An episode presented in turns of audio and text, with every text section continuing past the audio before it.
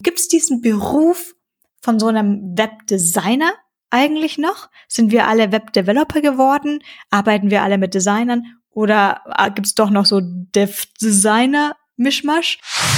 Ich weiß ja nicht, wie das bei Kreativen ist. Ich würde mich halt auch eher so als Techie mit nicht einer kompletten Geschmacksverirrung bezeichnen. Ich würde schon diesen, diesen Transfer quasi eben vom Code, von der Gewichtung, von den HTML-Tags zum Beispiel erwarten, dass man das eben wirklich nochmal transferiert auf das Design und sagt, ja, das matcht für mich.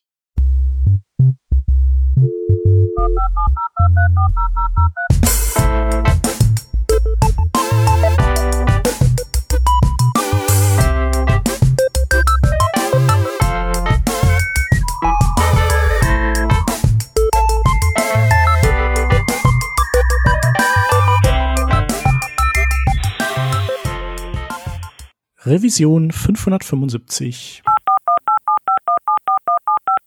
Diese Revision von Working Draft wird euch präsentiert von Hörerinnen und Hörern wie euch. Auf patreon.com slash workingdraft könnt ihr uns ein paar Euro in den Hut werfen.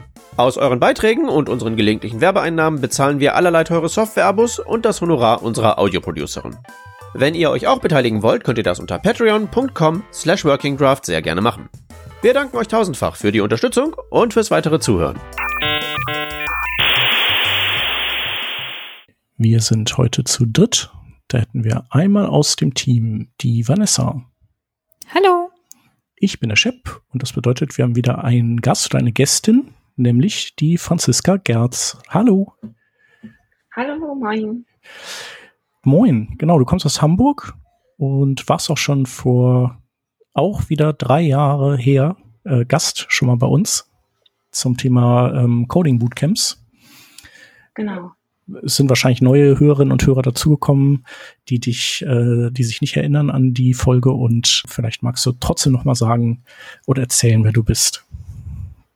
Ja, auf jeden Fall total gerne. Ähm, ich wohne in Hamburg und ich bin Lead Softwareentwicklerin bei Whiskey Tango Foxtrot und angefangen habe ich eigentlich ja 2007 als Mediengestalterin und ähm, habe da dann einfach direkt so die Liebe zum, zum Coden gelernt und ähm, bin einfach von der Mediengestalterin direkt nach der Ausbildung zur Webentwicklerin geworden, habe dann alle Stadien quasi durchlaufen, von Junior zum Intermediate bis hin zum Senior.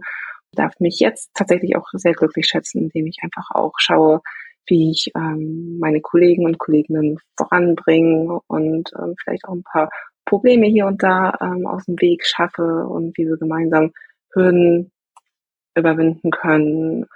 Und ansonsten lege ich tatsächlich auch jetzt wieder vermehrt ähm, Hand am Code an und bin da sehr produktiv dann auch unterwegs und ähm, das macht mir total viel Spaß. Also genau eine super Mischung aus äh, Coding und so ein bisschen Lead-Aufgaben.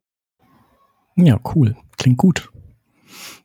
Genau, und der Anlass, weshalb wir uns hier äh, zusammen äh, videophonieren, ist ähm, eine Revision von, von ein paar Wochen, wo wir jemanden zu Gast hatten, der uns, also der, der so mehr aus dem Backend kommt, der Matthias Endler, und der uns dann, ich glaube, in der Vorbesprechung oder in der Nachbesprechung, ich weiß es nicht mehr, meinte er zu uns, hey, ihr seid doch Frontend-Entwickler. Das heißt, ihr kennt euch doch so ein bisschen damit aus, wie man Sachen schön macht. Und ähm, er hatte eben sein Projekt und hatte uns ähm, eben gefragt, ob wir so Tipps hätten, was er da irgendwie oder das bewerten können, ob wir das irgendwie gut finden. Und äh, genau, da waren, da haben wir dann irgendwie auch so ein bisschen, also gerudert, würde ich sagen. Und äh, kam, also Vanessa kam auf die Idee zu dieser Folge, wo wir einfach mal darüber sprechen wollen, inwieweit es eben Schnittmengen gibt aus Frontend und Gestaltung und vielleicht auch, ähm, ob man als Frontend-Entwicklerin gestalten können muss oder ein Verständnis dafür haben soll. Das ist so quasi so die Ausgangslage unseres Kaminfeuergesprächs heute, würde ich sagen. Ja, Oder? Ja, ich weiß, es war auf jeden Fall in der Vorbesprechung, weil ich dann ähm, überlegt habe, ob wir nicht doch die eigentliche Aufnahme nochmal verschieben wollen, weil ich war dann drauf und dran, hier irgendwie Fonts zu ändern und äh, keine Roboto mehr, sondern wir machen heutzutage das und das. Aber ich weiß eben genau auch noch, dass ich erstmal mit der Frage so ein bisschen diesen mm Moment hatte, wo ich jetzt gar nicht erstmal weiß, wo ich da anfangen sollte. Denn in meiner Erfahrung habe ich immer mit Designern zusammengearbeitet. Immer. Und das kann unterschiedlich sein, ob das jetzt UI oder UX oder halt so ein Mischmasch war ähm, oder sogar noch UI und UX beide mit im Team. Ähm, aber es waren fast immer welche da. Nur ganz am Anfang, ähm, als ich bei einem Startup war mit nur fünf Personen, da gab's, ich weiß auch, also irgendwie waren wir da alle zwar am Programmieren, aber ich war eher so im Frontend. Auch da sehr stark bei der Umsetzung von Designs, aber witzigerweise hat eigentlich einer der Gründer mit Photoshop und Sketch auch alles zusammengebastelt. Und ich habe immer so ein Verständnis dafür, wie ich schnell was prototypen kann. Also gerade heutzutage auch mit Tailwind CSS geht's dann nochmal einen Ticken schneller nur zum Prototypen. Oder wie ich dann eben Designs schnell umsetzen kann oder ich kenne die Regeln gut, ich weiß, was sollte ich im Margin machen, was sollte ein Padding sein, ist mache ich das hier mit der Leinheit, wie verschiebe ich Sachen mit dem Transform. Aber jetzt dieses große Problem von selber designen ist schon mal schwierig. Wenn ich jetzt aber ein weißes Blatt Papier vor mir habe oder eine weiße Webseite, kann ich zumindest irgendwie damit anfangen, dass ich mir vielleicht doch eine UI-Library reinhole und nehme da halt ein Page-Layout und da eine Box und dann passt schon auch irgendwie zusammen. Aber jetzt eine Webseite zu sehen und dann gefragt zu werden, was können wir hier denn optisch verbessern? Ich hatte keine Ahnung ich weiß nicht, sind es die Farben ändern, sind es die Fonts ändern, brauchen wir andere Border Widths? Ich kenne so kleine Sachen, wie wenn man Boxen oder Karten ineinander verschachtelt, dass, dass man irgendwie mit den Borderradius einmal größer und wenn das was rein verschachtelt wird, einmal kleiner, weil das fürs optische Auge, fürs, äh, optisch fürs Auge gut ausschaut. Aber dann, dann, dann muss ich wirklich, dann weiß ich nicht, wie ich rangehen soll. Soll ich jetzt wirklich rein nach Gefühl gehen? Schaue ich erst danach, ob die Hierarchie, ob die Optik passt? Und nach diesem ganzen Gedankengang, den ich da in ungefähr einer zehn Sekunden hatte, habe ich mich gefragt, gibt es diesen Beruf von so einem Webdesigner eigentlich noch? Sind wir alle Webdeveloper geworden? Arbeiten wir alle mit Designern? Oder äh, gibt es doch noch so Dev-Designer Mischmasch. Von daher ähm, habe ich gefragt, wer hätte denn da Lust drüber mit zu sprechen? Und dann kam die Franzi auf uns zu und habe mich sehr stark gefreut. Vielleicht kannst du gleich mal von deinen eigenen Erfahrungen sprechen, wie es denn bei dir persönlich so aussah. Ja, also wow, da kommen ganz, ganz viele Gedanken in den Sinn gerade. Weil ich habe wirklich in verschiedenen Projekten so viele verschiedene Erfahrungen gemacht und finde es gerade total interessant, ähm, nochmal diesen Begriff Webdesigner ähm, irgendwie in den Raum zu werfen. Das ist für mich so äh, gefühlt wie jemand macht mal eben eine Website ähm, mit irgendeiner Bibliothek, so oldschool WordPress-mäßig oder vielleicht auch noch so, so Tabellenlayout. Den Begriff hatte ich gar nicht mehr auf dem Schirm. Und gerade wenn ich tatsächlich auch in einem Projekt, wo es heißt, ey Franzi, wir haben hier was, das funktioniert, ähm, sieht auch ganz okay aus, aber komm, wir haben jetzt gerade so ein bisschen Zeit und mach doch mal ein bisschen Feenstaub darauf. Und darauf habe ich dann auch Lust, aber habe gerade auch nochmal reflektiert ähm, zu deiner Aussage eben gemerkt, ich glaube, dass ich da inzwischen auch sehr verkopft rangehe. Und ähm, wie schon eingangs erzählt, ich bin ja Mediengestalterin und wollte eigentlich tatsächlich in die Gestaltung einsteigen, weil ich glaube, ich habe da so ein, ja, ein gewisses Gespür für und habe auch Lust drauf. Und ähm, deswegen liegt mir das auch immer irgendwie am Herzen. Ich glaube, ich habe auch ein ganz gutes Auge dafür. Aber komplett neue Website zu gestalten, das wird mir total schwer fallen. Also wirklich eben an, ins Layout zu gehen und so. Und ähm, für mich ist es wirklich mal so eine Symbiose mit den ja, Kolleginnen aus dem Design. Also dann eben zu sagen, okay, hey, was ist euer Vorschlag? Und hm, ja, würde ich gerne umsetzen. Ich hätte jetzt noch, um die Performance ein bisschen äh, ja, herauszukitzeln, hätte ich jetzt noch die und die Idee. Und, ähm, und auf einmal entsteht da halt irgendwas Cooles und ähm, womit dann irgendwie beide Seiten zufrieden sind. Mir geht's genauso. Also ich finde es wahnsinnig schwer aus dem Nichts irgendwie, also wie fängt man an? Das kennt man ja auch vom Schreiben von Texten oder wenn man irgendwie äh, das, also quasi wie fängt man seine Präsentation an, wenn man irgendwie eine vorbereitet für, für ein, für ein Meetup oder für eine Konferenz oder sowas. Ähm, also so dieser, dieser erste Schritt, das Ding irgendwie in Gang zu kriegen und so und dann die Richtung, eine Richtung zu finden, die man irgendwie gut findet und die man weiter verfolgen will, das finde ich schon ziemlich schwierig. Und ich, ich weiß ja nicht, wie das bei Kreativen ist. Also ich bin, ich würde mich halt auch eher so als Techie mit nicht einer kompletten Geschmacksverirrung bezeichnen. Also ich, ich kann, ich richte Dinge nicht zugrunde, aber ich kann sie eben jetzt auch nicht ähm, entwickeln von Grund auf. Aber ich habe die Vermutung, dass Entwickler, äh, dass Entschuldigung, Designer da auch ähm, sich das mit bestimmten Methoden erarbeiten. Also quasi systematisch vielleicht an Ideenfindung rangehen und äh, genau, dass die da einfach bestimmte Tricks haben und natürlich auch es vielleicht bestimmte so ein Zutatensortiment gibt, dass man so das gut funktioniert, äh, so in äh, der heutigen Geschmackswelt, äh, aus dem man sich bedienen kann und äh, so, dass sie so quasi in, in Gang kommen, ans Laufen kommen. Genau, ich selber kann das nicht. Ich freue mich immer, wenn das jemand äh, für mich macht und ich das dann auch umsetzen darf. Und dann, wenn, wenn ich das dann bekomme, dann schaffe ich auch, das eben nicht wieder in den Abgrund zu führen, sondern so sozusagen zu bewahren, den Grundgedanken. Aber genau, es muss halt da sein bei mir. Mhm. Ich, also ich glaube wirklich, dieses, auf wenn noch gar nichts da ist, dann habe ich diese Herangehensweise noch im Kopf, dass man sich erstmal auf anderen Webseiten mal wieder bewusst umschaut und sich da inspirieren lässt. Und ich kann dir da auch nur zustimmen, Stepp. Da gibt's bestimmt Techniken, die ich einfach nur nicht kenne, wie Designer und Designerinnen das ganz genau angehen. Und die haben ihr Repertoire von mit dem Hintergrundwissen, diese Dinge haben schon immer funktioniert und ähm, das, das fühlt sich dann immer so intuitiv und automatisch an. Am Endeffekt ist es immer ein bisschen Talent, aber auch immer noch ganz viel Übung, Übung, Übung, ausprobieren, ausprobieren, ausprobieren, mal stundenlang Designs rumwerkeln irgendwann hat man wahrscheinlich die Übung drinnen, damit das flotter geht.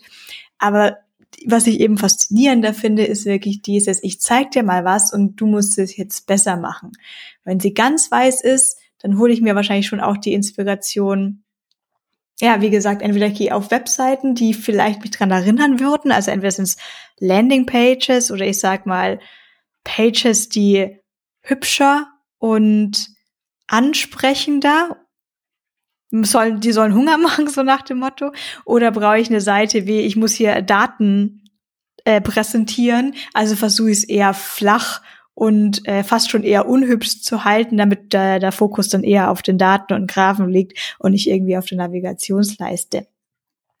Aber ähm, dann hatte ich ja nicht nur euch, sondern auch mal so in der Gegend rumgefragt und schon festgestellt, es ist vielleicht gar nicht so der Normalzustand, dass es überall auch eine ganze Designabteilung gibt oder ähm, überhaupt Designer. Also ich kenne auch ich kenne auch ein, zwei Firmen, die haben iOS, Android-App und eine Webplattform.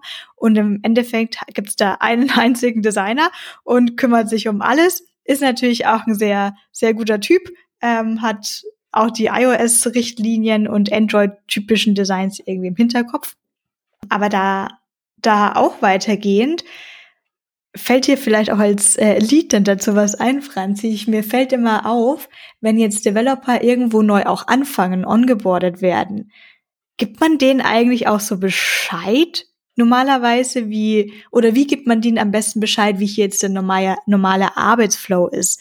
Wenn da jemand Neues kommt, und der oder die war davor mit Fest UI und UX äh, Designern im Team und plötzlich ist es so, ja, also die Designer, äh, die es hier gibt, sind äh, tolle Designer, aber quasi mehr so auf der User Research, Prototyping Ebene auch und jetzt gar nicht diejenigen, die dann die ganzen UI Designs noch am Ende machen oder eher so sagen, ich bräuchte halt hier quasi eine Auswahl an Optionen, ob du jetzt ein Select fällst, ein Dropdown, Checkboxen, Radio Buttons machst, ist uns eigentlich egal. Mach mal das, was technisch am einfachsten geht.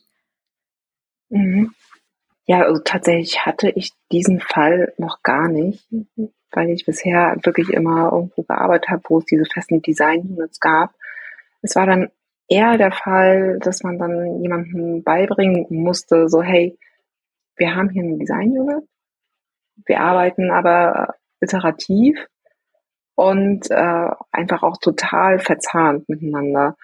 Und dann war es eben so eher dieser Punkt zu ermutigen, äh, nicht nur zu sagen, so ja, Layout ist halt irgendwie Gott und muss so pixelgenau umgesetzt werden, sondern geht in den Austausch und schaut, was effizient äh, umsetzbar ist, was eben auch ähm, Accessibility mäßig einzahlt und so. Also das ist dann halt rauszufinden, wie man voneinander lernen kann und ähm, dass man einfach auch, auch auf beiden Seiten miteinander kommuniziert und nochmal Tipps gibt.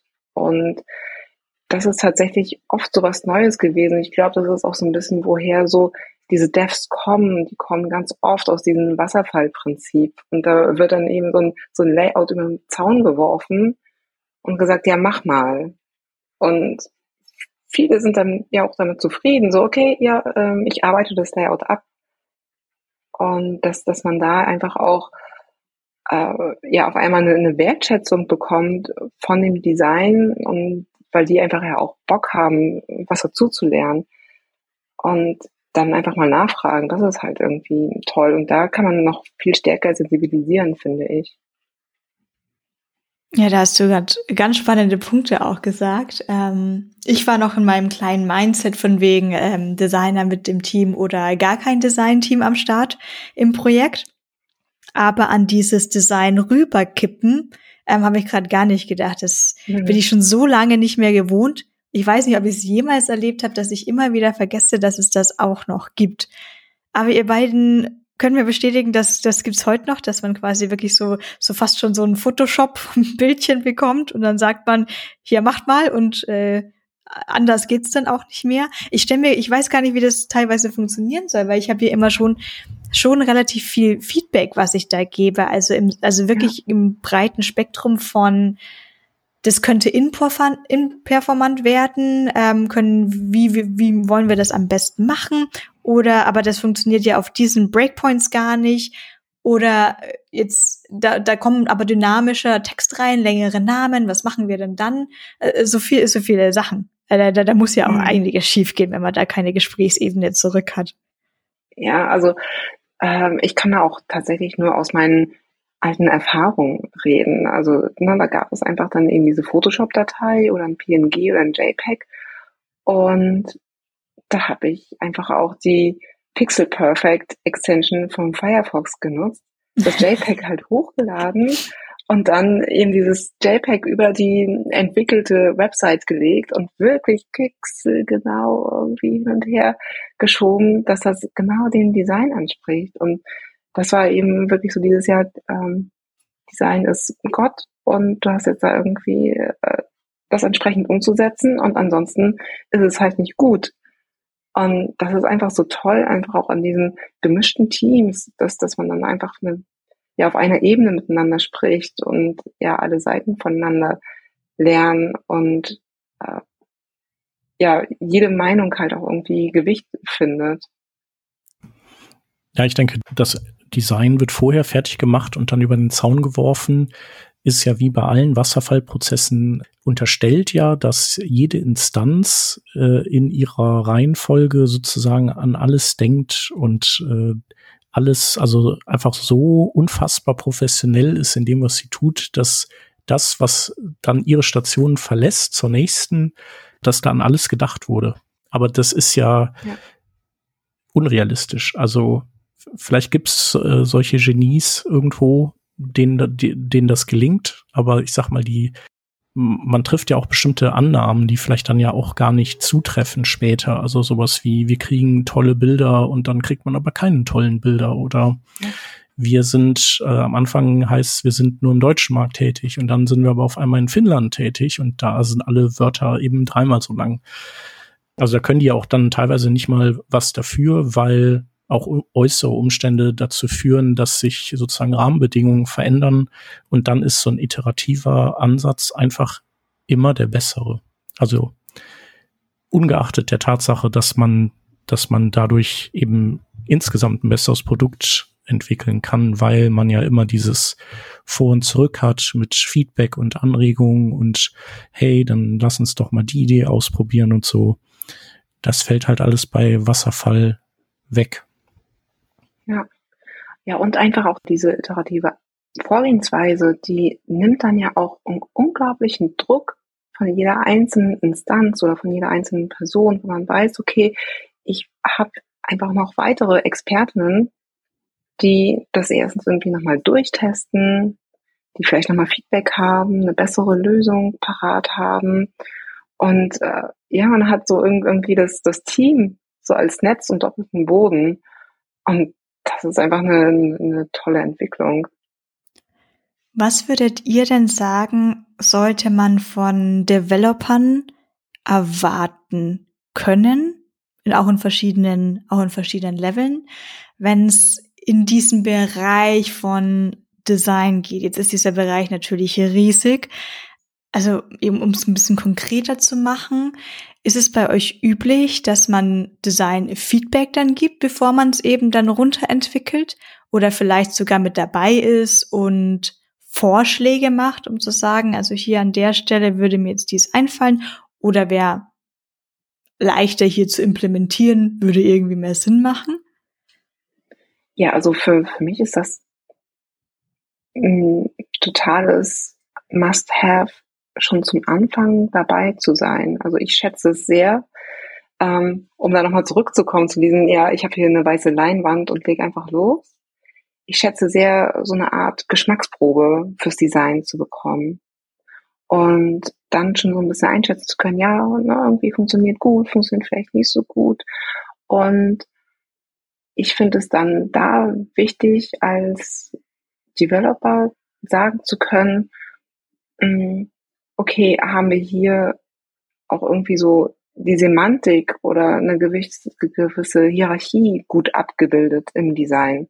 Also was kann ich auch einfach nur durch ähm, sauren Quellcode eigentlich ähm, gut transportieren, vielleicht Gewichtung und auch eine Blickführung irgendwie ähm, ansetzen. Also würde das, das Design genau das widerspiegeln, wie ich jetzt auch den semantischen Code darstellen würde. Also ist die H1 auch irgendwie wirklich prägnant. Und ich würde schon diesen, diesen Transfer quasi eben vom Code, von der Gewichtung, von den HTML-Tags zum Beispiel erwarten, dass man das eben wirklich nochmal transferiert auf das Design und sagt, ja, das matcht für mich. Und dann einfach auch ähm, ja, Thema Barrierefreiheit auch nochmal, haben wir hier irgendwie genügend Kontraste eingesetzt und ne, können wir hier irgendwie gut ähm, ja, Bereiche voneinander trennen, haben wir eine Hierarchie und so und dann geht es ja gar nicht darum, ja, habe ich jetzt hier nochmal einen Schatten oder ähm, die Farbe ist vielleicht prägnanter. Aber hey, habt ihr mal dran gedacht, wie sehen Menschen das mit einer Rot-Grün-Schwäche zum Beispiel? Also vielleicht solche eher ähm, fundierten Sachen, äh, die vielleicht irgendwo so wissenschaftlich vielleicht nochmal belegt sind oder einfach im, im Code einen Standard haben, ähm, dass man da nochmal eine Empfehlung ausspricht. Vielleicht weniger Emotionen, sondern mehr eben diese Kopfgeschichte. Ja, und man kann ja auch eigentlich, also was ja auch oft der Fall ist, ist, dass Designerinnen nicht bewusst ist, was alles möglich ist heutzutage. Ich finde, auch aus der Richtung kann man da gut unterstützen, indem man eben vielleicht die Designerin prototypt und dann sieht man was und denkt, ach cool, das ist richtig gut. Da könnten wir vielleicht, weiß ich nicht, du machst, hast hier tolle Farbverläufe.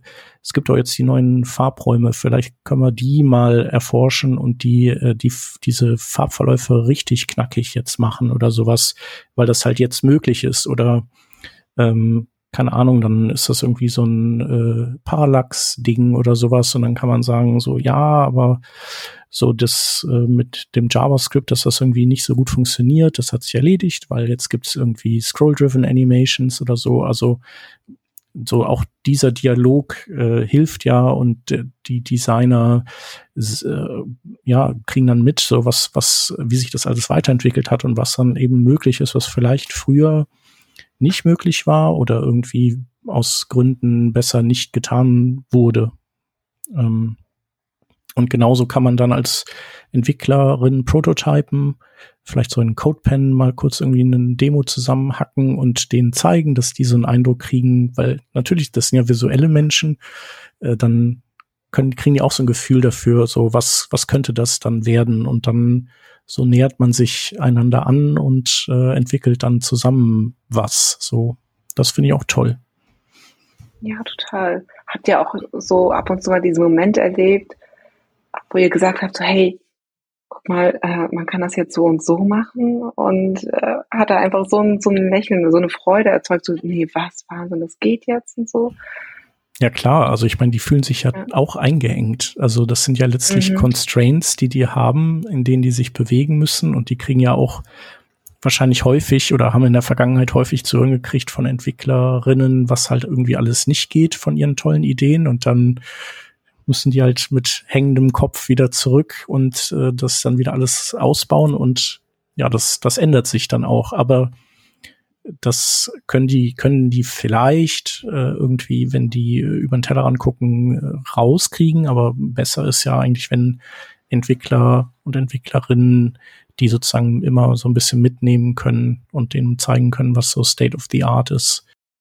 Mhm. Genau, und so andersrum äh, erfreuen die uns ja auch mit State of the Art Design. Das ändert sich ja auch, das entwickelt sich ja auch weiter und so.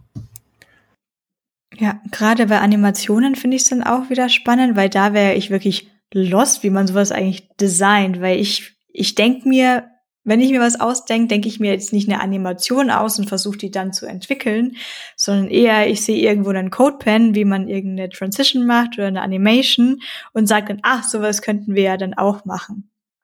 Ähm, und das wüsste ich jetzt gar nicht, wie, wie man das als äh, wenn man da jetzt nicht, nicht so tief in diesem ganzen technischen Ding drin ist, überhaupt wissen sollte, was denn gerade möglich ist und was nicht und auf welchen Browsern und sonstiges. Ähm, und dann gibt's ja, es, es hört ja nicht auf bei Chromium-Browsern, Safari, Firefox. Es geht ja weiter mit, ähm, sind die Browser-Settings oder die User-Settings auf dem Computer gesetzt auf High Contrast oder dass die Scrollbars immer sichtbar sein sollten. Es gibt ja so ein paar Sachen, wo Frontend-Devs ja auf jeden Fall nachdenken müssen, ob man das jetzt tatsächlich so umsetzen kann. Und nicht nur irgendwie, wenn es an die Kontraste geht, sondern eben auch diese, da gibt's ja so klitzekleinigkeiten, wie dass man einen Box, wenn man, wenn man einen Box Shadow so manchmal als Border verwenden möchte für Buttons, dass die gleich beim High Contrast Modus ignoriert werden, Box Shadows, und dann hat der Button plötzlich gar keine Border mehr und dann hat man genau das Gegenteilige erreicht und dann sollte man besser einen Ring etc. verwenden. Aber auch dieses ganze Durchtesten. Ähm, ja, und man kann ja von Designern zum Beispiel auch lernen, dass äh, Farbverläufe, ganz normale Farbverläufe eigentlich ja doof aussehen. Also ähm, wenn man die einfach so, mhm. äh, so ein Linear Gradient programmiert, mhm. dann sieht der ja eigentlich doof aus. Also und da mhm. gibt's ja dann ähm, so quasi Techniken, wie man eben mit extra viel Stops, äh, Color Stops dann so ein Gradient wirklich weich und schön bekommt. Und äh, also sowas sind dann wieder so Sachen, die man als Entwicklerin aus, aus dem, der Designwelt lernen kann, also und, und besser wird. Und das, was du eben meintest, also mit diesen Animationen, das ist ja dann, also ich fände krass, wenn du das einfach so könntest, weil es gibt ja Motion Designerinnen, also mhm deren quasi Hauptjob das ist, wirklich Bewegungen zu entwickeln und zu designen. Und das hat ja irgendwie was mit, wie bewegt sich das und mit welchem Timing und welcher Easing Curve und all diesen Dingen. Also das ist ja ganz und gar nicht trivial. Und das mal so eben als Abfallprodukt auch noch zu können, ich finde es nicht verwunderlich, wenn es eben nicht klappt. So, weil das eben doch sehr anspruchsvoll ist auch es gibt ja für mich einfach auch Animation und Animation oder eher Transitions und Animation. Und da gibt es ja einfach super ausgefeilte Sachen. Und da bin ich dann auch total verloren. Und dann würde ich einfach auch bitten, okay, können wir das irgendwie über Lotti lösen oder ähnliches. Ähm, es gibt aber auch den Fall, wo wir dann so im Nachgang sagen, okay, wir haben jetzt hier eigentlich schon ein ganz cooles, fertiges Produkt ihr nicht auch Bock auf so kleine Micro-Animations? Und dann setze ich mich auch mal gerne dann mit den Designerinnen zusammen und wir klicken uns mal durch die Seite und sagen so, hey, wenn wir hier einfach nochmal so einen kleinen, ein bisschen mehr Feedback geben würden, irgendwie der Button bewegt sich vielleicht nochmal leicht beim, beim Hover oder beim, beim Klick und so. Und dann hätten wir schon ein bisschen was gewonnen. Es fühlt sich irgendwie ein bisschen runder an, das Ganze. Und darauf habe ich dann ja auch total Bock. Also alles, was dann so ein bisschen größer ist. Und äh, ja, da sehe ich halt auch überhaupt nicht die Expertise bei mir. Ja, das ist eben auch wieder dieses, wenn man eben was bekommt und das noch so rundschleifen kann, ist das immer geht einem das leichter von der Hand. Also das mhm. fällt einem leichter, als wirklich so von Grund auf so diese Vision zu formulieren, wie alles sein soll und sie dann irgendwie auch so, sozusagen aufs Papier zu bringen. Also das finde ich schon echt krass schwierig. Also ich habe das mhm. früher, also als ich dann auch noch äh, meine eigenen Kunden hatte und dann so als One-Stop-Schlumpf äh, da alles gemacht habe, angefangen mit Photoshop und dann eben das CSS-Coden und äh, PHP und dann so, die haben halt alles bei mir gekauft. Das war halt so in Ordnung, es, aber es war jetzt auch nicht richtig wow. Das war halt so, okay, ich habe mir da mir da einen abgebrochen, so, aber also das war jetzt äh, nichts, was man irgendwie für die Menschheit verwahren müsste oder so. Hast du dich damals Webdesigner genannt? Ja, ja, ich glaube, ich, also ich wäre da, in, ich bin in diese Kategorie schon gefallen, genau. Doch, doch. Ja, ja. also Webdesigner, ich finde, Webdesigner gibt's ja auch immer noch. Das sind halt diese äh, Ein-Mann, tausend Sassas, ne? Also. Ja. Und das, die machen ja auch einen tollen Job, also weil die eben alles machen.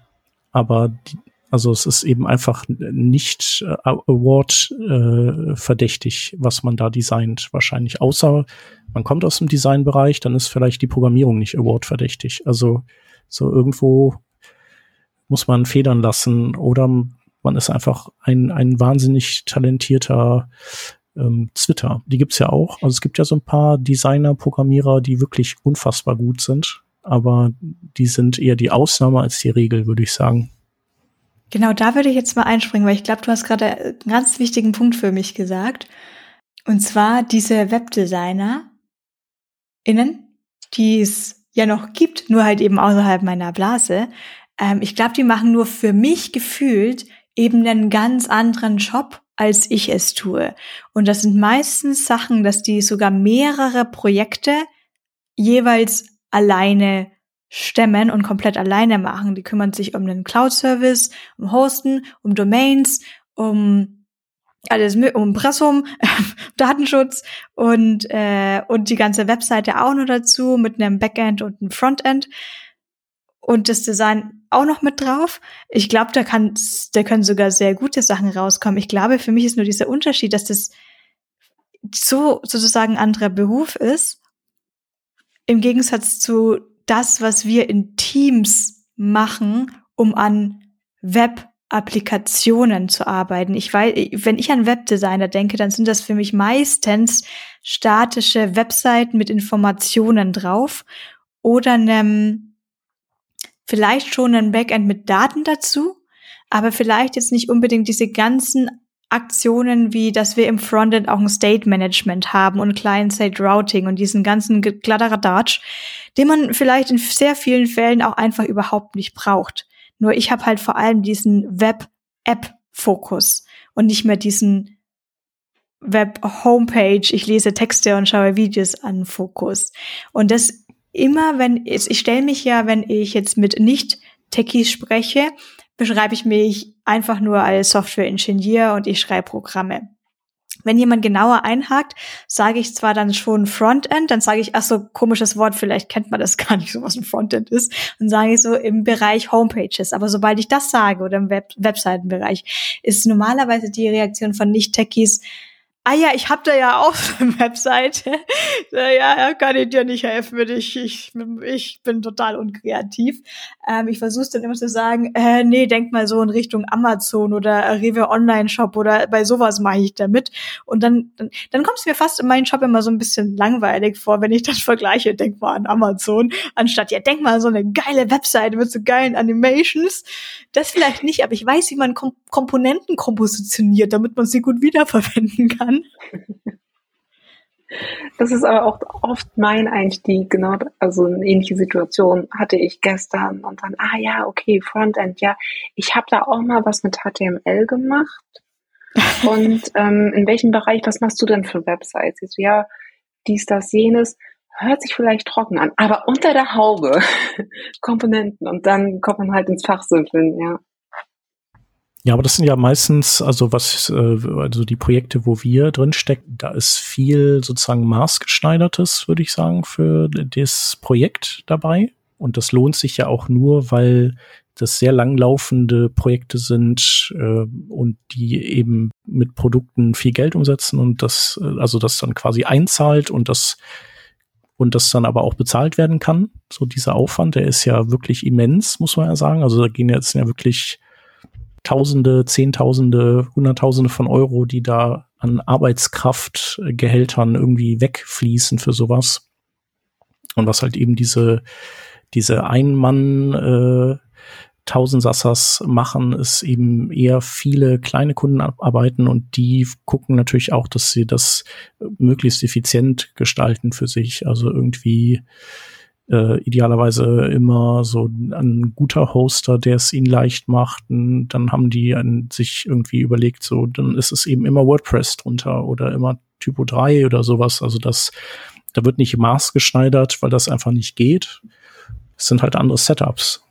Ähm, aber auch nachvollziehbare und die lernen natürlich trotzdem, also die lernen ja auch wahnsinnig viel. Also so dadurch, dass sie sich durch alles alleine durchkämpfen müssen, also das ist schon toll und die sind dann auch später, wenn die vielleicht dann in, in so Projekte kommen wie uns, sind die auch tolle Schnittstellen zu anderen Disziplinen, weil die eben früher mal alles abgedeckt haben und von, also vom Frontend Richtung Backend Verständnis haben, aber auch vielleicht dann in die andere Richtung, Richtung Design und vielleicht auch Richtung Geschäftsführung.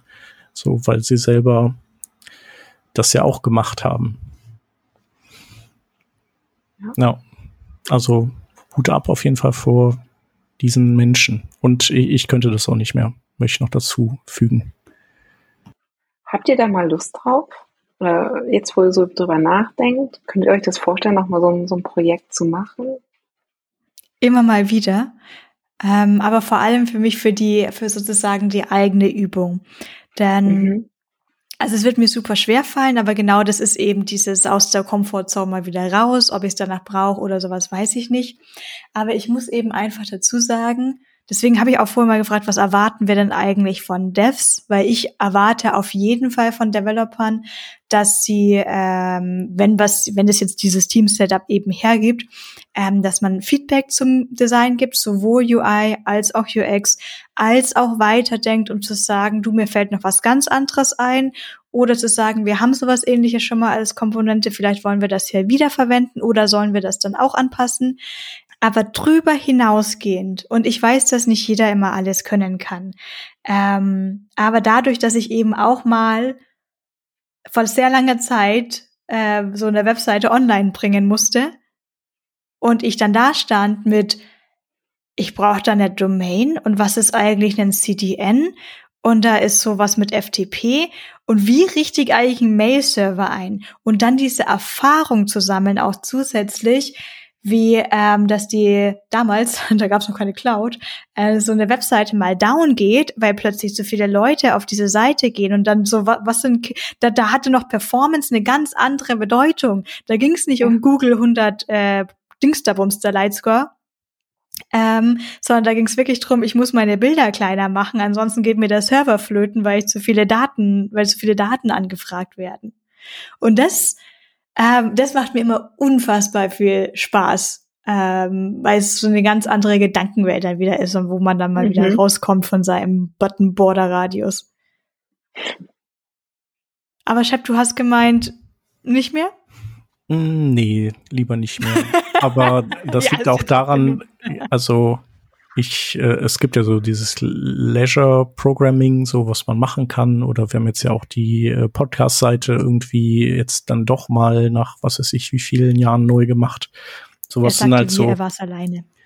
Ja, aber sowas sind halt äh, nette kleine Projektchen, die kann man mal machen, aber so ähm, genau, da darf halt nichts dranhängen. Ich weiß noch, früher war das immer so, wenn man also da, wo ich das eben noch gemacht habe, äh, dann haben die Kunden das auch immer hingekriegt oder die, das Schicksal, wer auch immer, dass die Dinge halt zum Beispiel immer kaputt gegangen sind, wenn ich im Urlaub war und dann gibt's halt keinen, es gibt halt keine Vertretung für, für einen. Und dann muss man halt irgendwie, je nachdem, was das für ein Kunde ist, äh, muss man dann im Urlaub irgendwie gucken, dass das wieder läuft und so ist schon, ist schon anstrengend. Und was eben auch noch ein anstrengender Charakter daran ist, ist, dadurch, dass das ja meistens eher kleinere Projekte sind, muss man eben, hat man sehr viel mehr Overhead im äh, sozusagen im Kundenhandling und man muss sich immer neu eindenken und natürlich äh, funktioniert das alles nicht so toll, dass erst der eine Kunde abgearbeitet wird, dann die andere Kundin und dann wieder ein Kunde, sondern die kommen ja alle gleichzeitig und überlappen sich. Also das ist alles so, ich sag mal, die Umstände sind anstrengend. Genau, aber trotzdem war es sicherlich nicht schlecht, dass ich das gemacht habe, weil ich eben, ja, ich äh, habe Server eingerichtet, äh, Domains und alles, was du genannt hast, gemacht. So. Und das ist auch in Ordnung. Genau, und jetzt freue ich mich, in großen Teams zu sein, wo äh, irgendwie Spezialisten und Spezialistinnen sind für bestimmte Disziplinen, auf die ich mich verlassen kann, wo ich dann zum Beispiel mich auch einfach wahnsinnig freue, dass ich mich überhaupt null gar nicht um Datenbankdesign kümmern muss, auch wenn ich das gemacht habe und das mir auch Spaß gemacht hat, aber es ist so viel muss man machen. Also man muss so viel allein im Frontend machen, das reicht mir. Ich freue mich dann, wenn ich mich auf andere verlassen kann und ich weiß, die machen das super im Backend. Ich gebe denen die Daten und danach muss ich nicht mehr an diese Daten denken. Und im Design, die machen auch einen tollen Job. Die liefern mir tolle Design-Tokens an, die ich verwenden kann. Und das alles entwickeln wir halt zusammen weiter. Das ist schon super. Das bringt uns zu dir, Franzi. Ja oder nein? Hast du Lust? Hast du keine Lust? Ah, immer mal wieder. Also äh, das ist bei mir tatsächlich so wie, ah, du machst doch was mit Computer, mein Drucker ist kaputt. So kommen ab und zu mal Freunde, Freundinnen, die dann sagen, hm, ich bräuchte hier mal was, mal ein kleines Update oder so oder ähm, eine Website und da meine Partnerin Designerin ist, trifft sich das halt irgendwie ganz gut. Äh, dann machen wir so ein kleines gemeinsames Projekt nebenbei. Auch eine ganz gute Wutprobe, so dann eben nochmal äh, gemeinsam an so einem Projekt zu arbeiten. Aber es ist ja eben genau das, dass man einfach nochmal diesen Rundumschlag hat, äh, irgendwie von Anfang bis zum Ende äh, was aufsetzen, entwickeln. Und das ist natürlich sehr entspannt, weil es dann einfach ein Projekt, wie gesagt, für, für ähm, Menschen ist und ähm, die das dann einfach auch sehr entspannt sehen. Man hat da keinen Zeitdruck dahinter. Aber äh, es ist irgendwie so eine ganz gute Übung und ähm, man kann da einfach nochmal seine Skills ein bisschen hervorholen und äh, nochmal ein bisschen festigen und auch merken, okay, puh, als ich das das letzte Mal gemacht habe, das ist schon eine ganz schöne Weile her, es gibt da jetzt irgendwie viel bessere Lösungen. Ähm, und dann, also für mich ist es so ein bisschen so, ein, so eine Übung, um auch up-to-date zu bleiben. Ja. Aber das kommt tatsächlich auch nur alle paar Jahre mal vor und das reicht dann aber auch. Ja, also ich habe schon das Gefühl, dass halt vieles davon so unbequem wird, gerade wenn man es nicht gewohnt ist. Also ich habe jetzt hier auch noch irgendwo so ein, zwei Webseiten für jemanden ähm, geschrieben. Und da kommt dann auch mal alle Corona-Jahre, wir müssen unsere Öffnungszeiten ändern, weil wir haben jetzt hier Corona-Sperre für drei Monate. Und dann denke ich mir, ja klar, also einen Satz kann ich ja wohl hinzufügen noch auf die Webseite. Und dann gehe ich da rein und ich sehe so Node 0.10 keine Package Lock. Oh, das ist immer also, schlecht. Ja, das ist so. Ich glaube, die Geschichte habe ich auch hin und wieder schon mal erzählt, dass ich da einfach dann in das bereits gebildete HTML und CSS reingehe, weil ich die Packages nicht mehr zum Laufen bekomme und einfach in das Bild CSS einfach das schnell hinzufüge. Aber da da hat man natürlich immer sowas gelernt, wie was man alles nicht machen sollte. Da habe ich dann aber auch einfach mal gesagt, ich mache jetzt hier Inline-Style drauf, weil ich weiß schon gar nicht mehr, wo die Klasse dafür ist. Und ich mache jetzt, ich schreibe jetzt einen Paragraphen hin, ein P-Tag, Font Bold ne, oder Strong, irgendwas. Ähm, Hauptsache hier steht jetzt ein Fett, er wird gerade, äh, keine Ahnung, wir haben geschlossen, bis Corona vorbei ist. Aber da kommt ja eben noch so viel mehr dazu. Also das sind dann diese, wenn, wenn man das jetzt alles irgendwie geregelt hat, irgendwie bei Vercel oder bei Netlify gehostet, ist vielleicht auch nochmal einfacher, wenn ich mir jetzt so verschiedene Projekte vorstelle. Und hier muss, muss ich mich hier einloggen und da muss ich per FTP hochladen und da muss mhm. ich einen mhm. Bildprozess starten. Das ist ja nicht wie die Comfortzone in der eigenen Firma, im eigenen Projekt, vielleicht bei den eigenen paar Projekten, wo es ja hoffentlich eine Dokumentation und README gibt, was ich eigentlich machen soll, um das zu starten was ich natürlich dummerweise bei diesen eigenen Projekten nie angelegt hatte. Und dann stand ich da mit, äh, wie kriege ich das zum Laufen? Aber hier sprechen wir ja immer noch weiterhin größtenteils von Code. Ähm, Wenn es dann in die Richtung geht von WordPress, geht was nicht, da war ein Update und jetzt geht's nicht mehr. Oder ich habe einen Magento-Shop oder. Ja, das ist halt, genau, man, man baut diese Dinger und pflegt die ja dann nicht mehr. Das ja. sind leider ja alles so Projekte, die, äh, die auch eine entsprechende Kundschaft haben, die in der Regel, so, sagen wir mal, zufrieden ist mit dem Status quo und nicht so ganz ja, äh, den auch, Sinn sieht. Ja. Genau, aber man hat halt eben, also da haben wir auch irgendwann mal drüber gesprochen, also setzt man auf Frameworks oder oder vielleicht sogar irgendwie äh, größere, also sagen wir mal, das ist dann so ein Content-Management-System oder äh, macht man eben das meiste von Hand. Und ähm, ich bin ja eigentlich schon immer ein großer Fan davon gewesen, lieber alles von Hand zu machen, weil ich dann immer weiß, was ich kriege. Und äh, diese Probleme mit Node, also wir hatten auch mal ein ähm, OpenDevice.com, die Seite, die war dann mit äh, Bauer, also dem Vorgänger von NPM und äh, Grunt und äh, irgendwann hat Google diese eingeführt, dass man Keys benutzen musste für Google Maps. Und das äh, war so eine, da gab es so eine Map und da konnte man Open Device Labs in Deutschland suchen und finden. Und das war der einzige Anlass, wo, warum wir an die Seite ran mussten. Und weil das eben noch alles so uralt war, lief überhaupt gar nichts mehr. Ich, ich konnte diese Google Maps Sache nicht ergänzen um einen Key. Das, also es war wirklich un unfassbar. Und so ist es halt auch mit Content-Management-Systemen, die dann irgendwie nicht mehr unter der neuesten PHP-Version laufen, die aber der Hoster aufspielt aus Security-Gründen. Und so bröckelt einem das dann alles so nach und nach unterm Hintern weg. Und alles, was ich eben per Hand geschrieben habe, da habe ich zwar viel länger gebraucht, um an, an ein bestimmtes Ziel zu kommen, aber das konnte, das konnte ich alles jederzeit eben upgraden und anpassen. Das war echt super. Und ich habe noch Projekte aus 2006 am Laufen, die so geschrieben sind und die einfach, die funktionieren einfach. Und das ist, sowas ist toll. Dann ist, das ist okay. Das andere ist alles ein Albtraum. Ich finde auch dieses, äh, dass wenn man gefragt wird mit einem Drucker, ich weiß gar nicht, ob heutzutage Leute noch nach einem Drucker fragen. Ich überlege die ganze Zeit, ist es eher, keine Ahnung, Bilder übertragen von Android auf Laptop oder sowas, wenn man, wenn das Kabel nicht ja. da ist. Ähm, finde ich ja eigentlich auch schon legitim, dass man uns das fragt, weil man muss schon ehrlich sagen, meistens können wir auch tatsächlich helfen. Wir haben vielleicht mal keine Lust, aber es ist tatsächlich schon, wir sprechen halt irgendwie Computer. In meinem Studiengang hatte ich ja auch tatsächlich im Bachelor den, äh, das war so ein Haupt, ja, es war kein Fach, aber es war irgendwie ja Medieninformatik mit Fokus Mensch-Maschine-Interaktion. Also es gab auch Medieninformatik mit einem anderen Fokus. Ich habe mich da für die Mensch-Maschine-Interaktion entschieden. Hätte auch einen reinen ähm, HCI Human Computer Interaction Masterstudiengang gegeben. Der war allerdings noch recht frisch und dann hat man noch so ein bisschen Schlechtes drüber gehört, wie dass man eigentlich so einen so ein schönes deutsches Wort, auch so einen Wahlpflichtkurs hat ähm, aber keine Plätze mehr bekommt und irgendwie zwei Semester ranhängen muss, weil sie keine Plätze hatten. Deswegen habe ich da dann mit der reinen Informatik einfach im Master weitergemacht. Aber ich weiß eben schon noch viel von der Zeit und ich war schon sehr glücklich über die Kurse, Kurse, die ich da teilweise hatte. Nur Mensch-Maschine-Interaktion ist jetzt ein relativ theoretischer, langweiliger Begriff. Wir haben durchaus irgendwie Sachen gemacht, wo es sehr viel um Teamarbeit ging und wo wir tatsächlich so ein bisschen ins kalte Wasser geworfen worden sind. Also irgendwie ihr vier Leute, ihr seid jetzt zusammen in einem Team, also hier nichts mit aussuchen oder sowas. Und wir wollen dieses Projekt von euch. Wir sehen uns abends wieder. Bis dahin zeigt ihr uns, was ihr habt. Und wir waren so, äh, was? Und Aufgaben und wer muss was machen?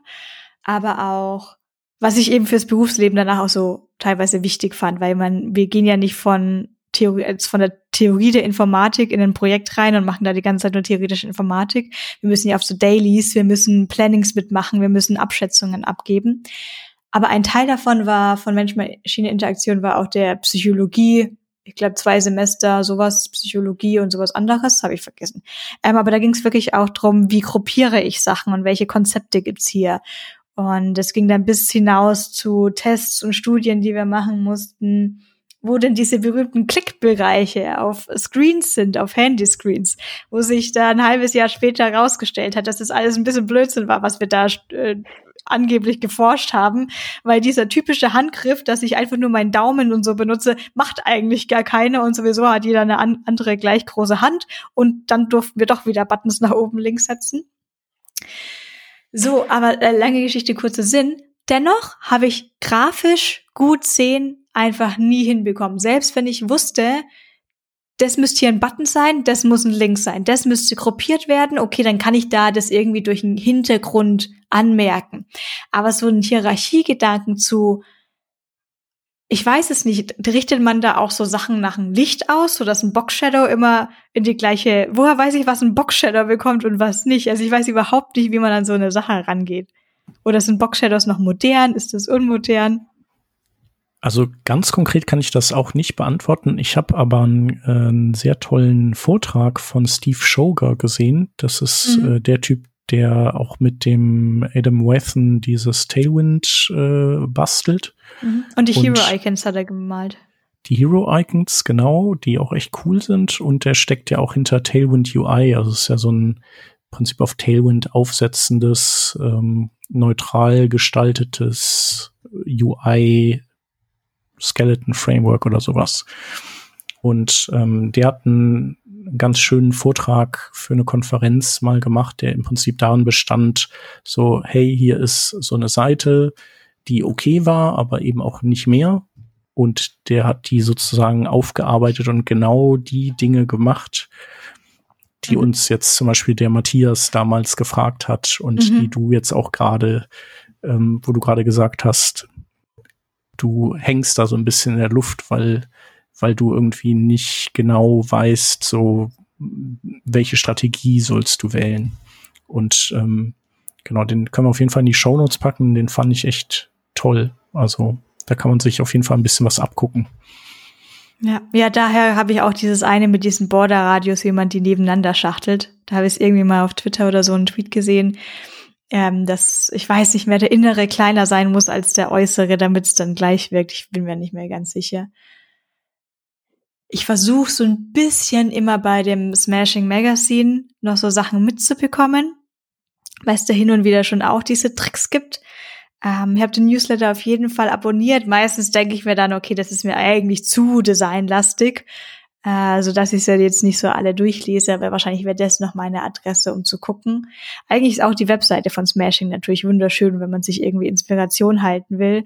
Aber ich hätte immer die Sorge, dass ich das große Ganze dann nicht hinbekomme. Ich mache ein Beispiel mhm. aus dem realen Leben. Ich bin super schlecht im Dekorieren.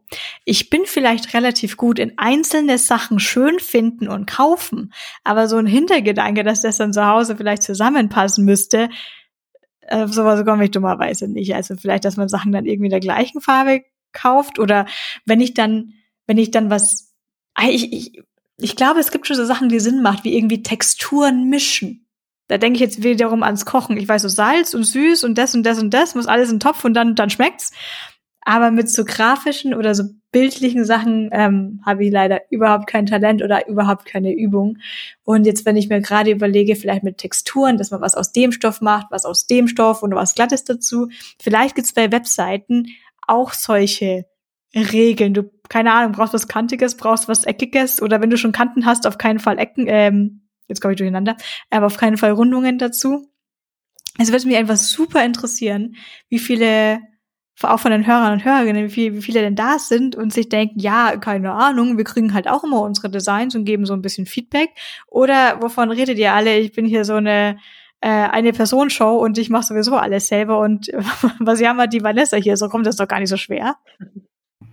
Ja, dir fehlt vielleicht so der Blick äh, aufs große Ganze, ne? Also der ist für dich da, also kann ich auch nachvollziehen. Ich bin jetzt auch nicht der beste Wohnungsinnengestalter, also auch wenn das jetzt hier im Videostream vielleicht okay aussieht, aber ähm, ja, im Videostream, da hängt da schon seit Jahren das gleiche Bild an der gleichen Stelle. Ja, das ist, äh, ist alles äh, virtuell, ist so eine Greenscreen hier. Genau, und da gibt's ja Leute, die ein unfassbares Talent haben und ähm, das wird es sicherlich auch im Web geben. Ja. Ich finde das total spannend, was du gesagt hast, Vanessa, so dieses Jahr, ich habe vielleicht nicht ta das Talent oder die Übung. Und das macht es für mich vielleicht auch so ein bisschen aus. Braucht man Talent? Also ist es einfach was, was man in sich trägt? Oder kann man das wirklich üben? Also, na klar gibt es halt irgendwelche Faustregeln und Guidelines, was gut zusammenpasst und ähm, wie man halt irgendwie den Blick lenken könnte. Aber letztlich würde ich sagen, es ist einfach was, was total intrinsisches und ähm, ja, hat einfach was mit dem mit, mit Talent zu tun. Ähm, ob man äh, ja einfach so, so ein Gespür für gute Gestaltung hat. Was, was denkt ihr dazu? Ich bin immer total auf der Übungsschiene. Äh, nicht, dass ich nicht an Talent glaube generell. Und ich glaube, man braucht es in dem Sinne, um es dann entweder wirklich extrem gut da drin zu sein oder damit man da drin eben einfach aufgeht. Vielleicht setze ich da jetzt auch Talent dann ein bisschen mit Passion ein bisschen gleich. Also mhm. etwas, was ich vielleicht nur geübt habe, aber mir eigentlich gar nicht liegt, habe ich dann vielleicht auch nicht mehr Lust drauf, auch wenn ich es ganz dolle geübt habe, wie Gitarre spielen. Ähm, hat dann, hat sich irgendwann erledigt. Aber ich glaube schon, dass man sehr viele Sachen üben könnte. Genau, äh, programmieren, vermutlich auch designen, nur auch wenn ich überhaupt keine Ahnung habe, wie man es überhaupt anfängt. Doch, ich bin auf Schiene, das kann man üben. Genauso wie sprechen ähm, oh Gott, gut, dass ich das jetzt gerade gemacht habe. Genauso kann man üben, nicht ähm zu sagen, sondern Pausen zu machen, selbstbewusste. Und ich erinnere mich schon an Situationen, gerade wenn es jetzt eher so an diese Art Öffentlichkeitsarbeit ging mit eben Artikel schreiben oder Talks machen, auch was, wo ich kein, überhaupt kein Talent dafür hatte und wo ich immer ein bisschen fast belächelt werde, wenn ich sage, dass ich eigentlich eher doch schon introvertiert wäre und immer eine Pause brauche, wo ich doch oft damit konfrontiert wurde mit, ah, das fällt dir ja leicht und äh, diese ganzen Sachen, wo ich zurückdenke an die sieben Stunden, wo ich hier in diesem Büro saß, schon halb am Verdursten und mit der röchelnden Stimme, weil ich den gleichen Talk geübt und geübt und geübt hatte oder ihn aufgenommen hatte, den Talk, um ihn selber beim Autofahren oder im Zugfahren noch mit anzuhören, damit ich mir alles merken kann. Und daher kommt so ein bisschen, ich glaube schon, dass man es üben kann. Gerade beim Grafischen versuche ich vielleicht auch oft die Ausrede zu finden, nee, dafür bräuchte man Talent, ich sehe es einfach nicht, keine Ahnung. Ist vielleicht auch einfach, wenn jemand behaupten würde, ich kann das einfach nicht coden, ich sehe das nicht, äh, weil meine ersten Coding-Versuche waren schon ziemlich lächerlich. Also das, da hatte ich kein Talent am Anfang. Ich hatte nur Interesse, eine Homepage zu schreiben, mehr nicht. Ja, ich glaube, du kannst das äh, tatsächlich auch durch viel Üben und dich reinhängen schon in, zu ein, bis zu einem gewissen Grad sozusagen aufarbeiten und dir, dir äh, drauf schaffen. Aber ich glaube, es ist am Ende schon so, wie du auch gesagt hast und wie Franzi gesagt hat, dass wenn man so wirklich über sich hinauswachsen will in einem Bereich, dann muss man irgendwie mit diesem ja, muss man halt von der Muse geküsst sein, was so diesen, das angeht. Also man muss irgendwie, es muss irgendwie Klick machen. Also so wie viele Dinge im Leben, da muss es irgendwie Klick machen. Die, die kann man den Leuten erklären und versuchen beizubringen, aber so, das, da muss der Groschen irgendwie fallen und manchmal fällt er eben nicht. Man, man sieht dann nicht klar in dem Bereich. Ja, ähm, ich, ich stimme total zu. Um Sachen so extra gut zu machen, braucht man sicherlich Talent. Ich glaube aber nicht, ich, ich, ich weiß gar nicht, ob ich jetzt jede Person eher als so ein bisschen Talent ein, ansehen würde oder ob es nicht so ein paar gibt, die so extra viel Talent haben, die dann vielleicht aber auch beim Software ähm, und Software Engineering und Code schreiben auf die Idee kommen, ich brauche hier ein anderes Design-Pattern oder ich muss diese ganze Architektur anpassen. Oder ich habe hier eine Idee, mit der geht's äh, noch mal fünfmal performanter etc. Ich denke aber zum Beispiel eine Vorschleife zu schreiben und eine Komponente und eine Button-Komponente zu schreiben, ist vielleicht eher dann auch Übungssache. Und hm, ja, jetzt rede ich mich um Kopf und Kragen. Ähm, ich glaube, ich habe den Punkt gesagt. Franzi, bist du Talentschiene? Du hast vorhin so ein bisschen von Talent gesprochen. Tatsächlich, ich würde sagen, ich bin Talentschiene. Äh, für mich ist es genau der Punkt, dass man das Design ist für mich auch ein Transport von Emotionen. Man möchte vielleicht mhm. irgendwas äh, wiedergeben und ja, die, die Kundinnen, die äh, Userinnen fesseln und irgendwo faszinieren. Und ich glaube, das ist ja eine Eigenschaft, die man besitzt oder nicht. Und das hat vielleicht auch was mit, mit Empathie zu tun oder ähnlichem, dass man sich vielleicht gut in andere hineinversetzen kann. Und ich denke, also man braucht für mich als Basis schon so ein, so ein Gespür, Talent dafür und kann das dann natürlich ausbauen. Ja, so eine Geschichte erzählen wir im Code tatsächlich selten. Das stimmt. Ja. ja Webseiten hier wirklich, also so, die Designs sind wirklich ganze Geschichten erzählen sollen. Es gibt ja. bestimmt irgendwelche so, so, so Regeln oder ich habe schon 500 Mal dann eine Tabelle oder das gemacht oder so Regeln wie ich folge. Ich habe mal irgendwas von Rastern gehört und auch Dreiecken, wie man Sachen ausrichtet. Wenn man mir das erklärt, dann sehe ich das auch plötzlich. So siehst du das Raster, nachdem es ausgerichtet wurde. Ich so, ah ja, ja, ja, klar, jetzt fällt es mir auf. Aber natürlich, um dann wirklich Emotionen hervorzurufen. Das ist genau das, was ich auch denke. Das ist dann wahrscheinlich dieses extra Stückchen Talent obendrauf. Ja am Raster ausrichten kann man wahrscheinlich immer mit Übung schaffen. Ja, oder halt, okay, ja, hier goldener Schnitt. ja. Das, da kann man ja einfach auch sehr viel mit richtig machen. Und ähm, ich glaube, da liegt man sehr selten falsch. Trotzdem, um da mal auszubrechen und trotzdem was Cooles zu machen, ja, da ist, da ist für mich dann einfach auch so ein, ja, ein, ein Auge irgendwie wichtig, dass man einfach ja, so, ein, so ein Gefühl hat, weiß ja, ich glaube, das, das ist ganz gut. Ja, vielleicht, ähm, wir kennen ja wahrscheinlich auch alle Designer und Designerinnen, vielleicht laden wir oder fragen mal alle Leute, ob jemand aus mit Designerfahrung hier mitsprechen möchte oder vielleicht schaffen wir es irgendwie wirklich dann so eine Homepage anzuschauen und zu fragen, okay, wo, wo fängst du denn an? Also wie Shep, du schon meintest bei dem Talk, den du hier in den Show Notes verlinkst, wie fängt man denn dann an? Weil es würde mich wirklich interessieren, was man dann macht. Ja. Und ob man auf einer Webseite immer nur eine Farbe verwendet oder mehrere oder ob die Antwort ist, it depends. Naja, da es in der Entwicklung meistens äh, auf It Depends hinausläuft, ähm, ja. würde ich sagen, äh, also kann man annehmen, dass es vielleicht beim Design ähnlich ist. Ja.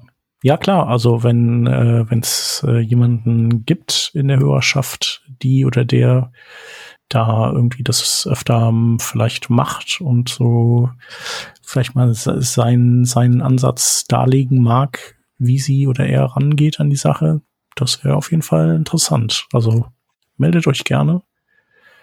Einfach uns antwittern, antuten oder in unsere Community. nee, wie heißt das jetzt?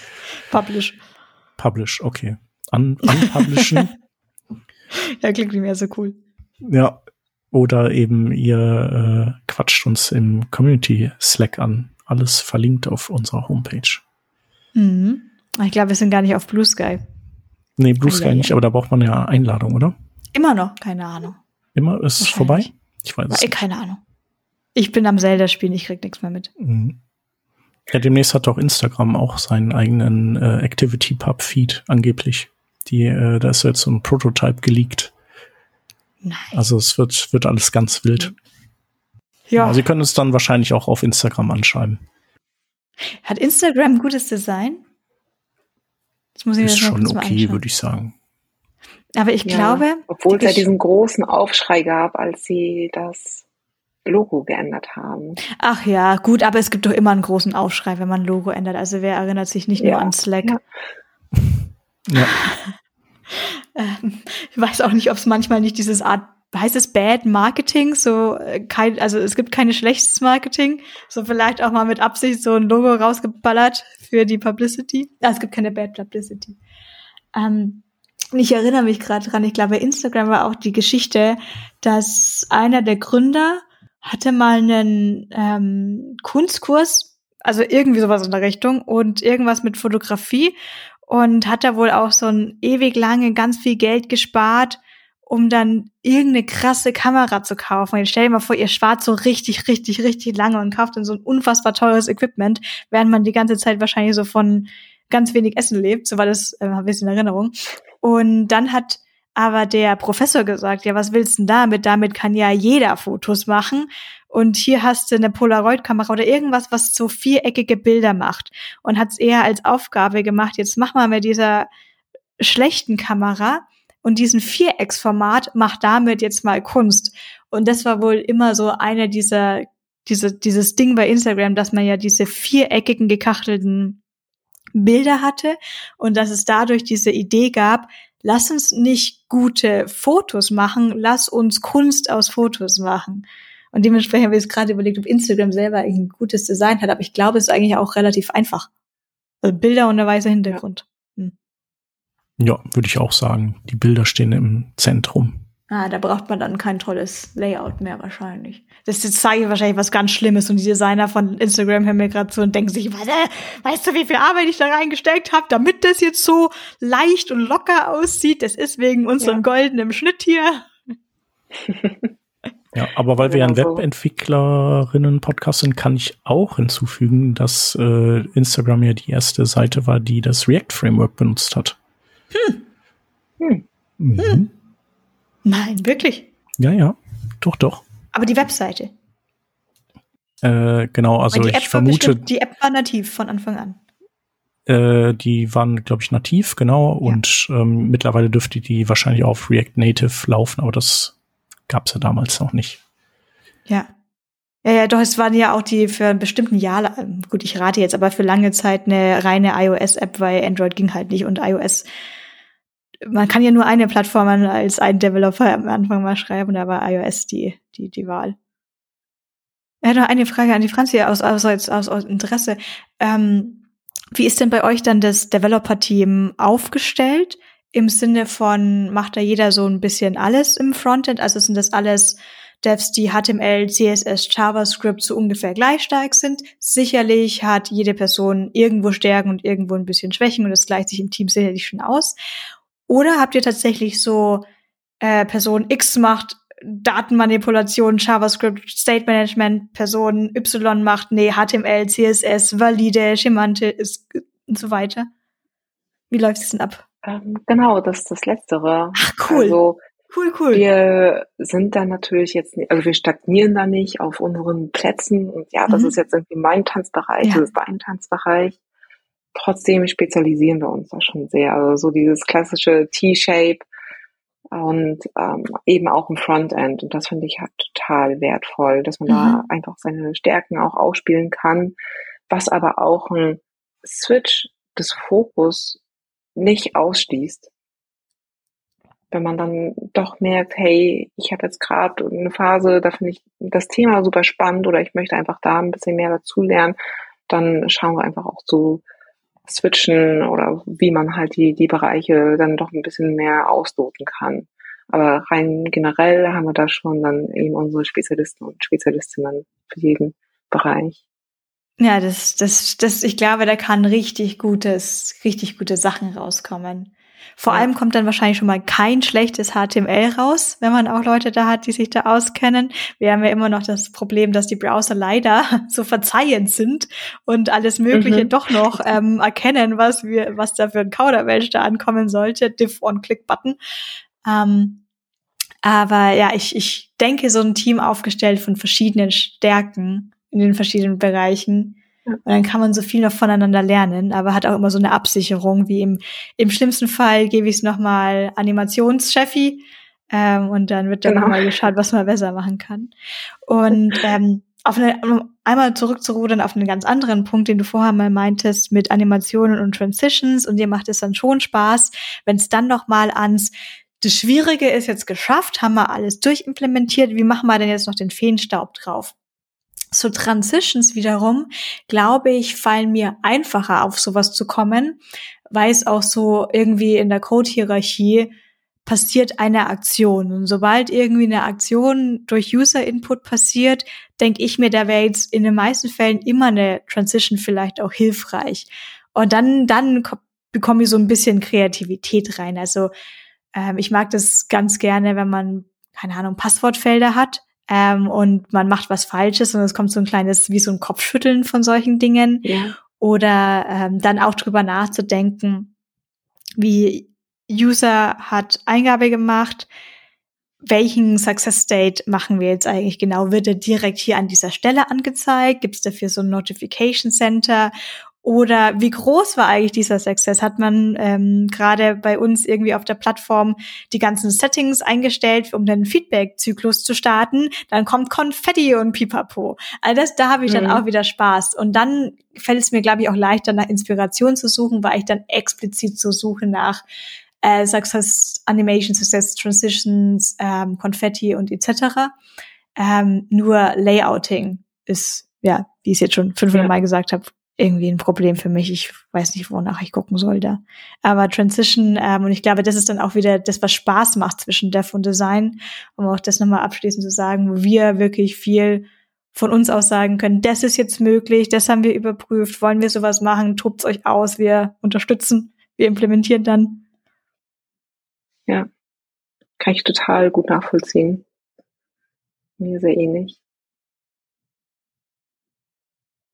Chef, ich bin jetzt fertig, auf alle Punkte zurückzurudern. Sehr gut.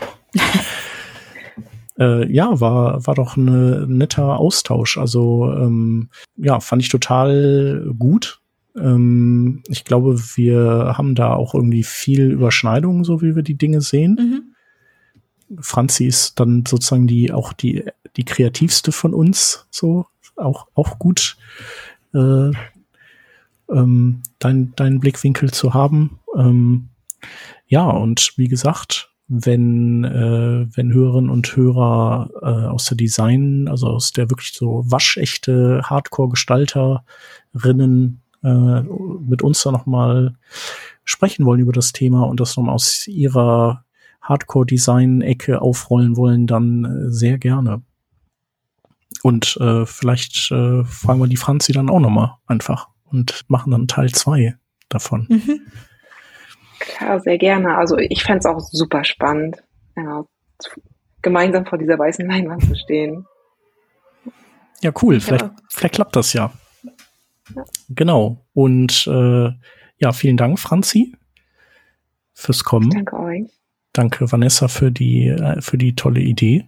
Danke euch ähm, für die Gespräche. Gerne. Und dann äh, hören wir uns äh, nächste Woche wieder. Und ich glaube, es wird um das Framework Quick gehen in dem nächsten Release. Mhm. Stimmt. Alles klaro.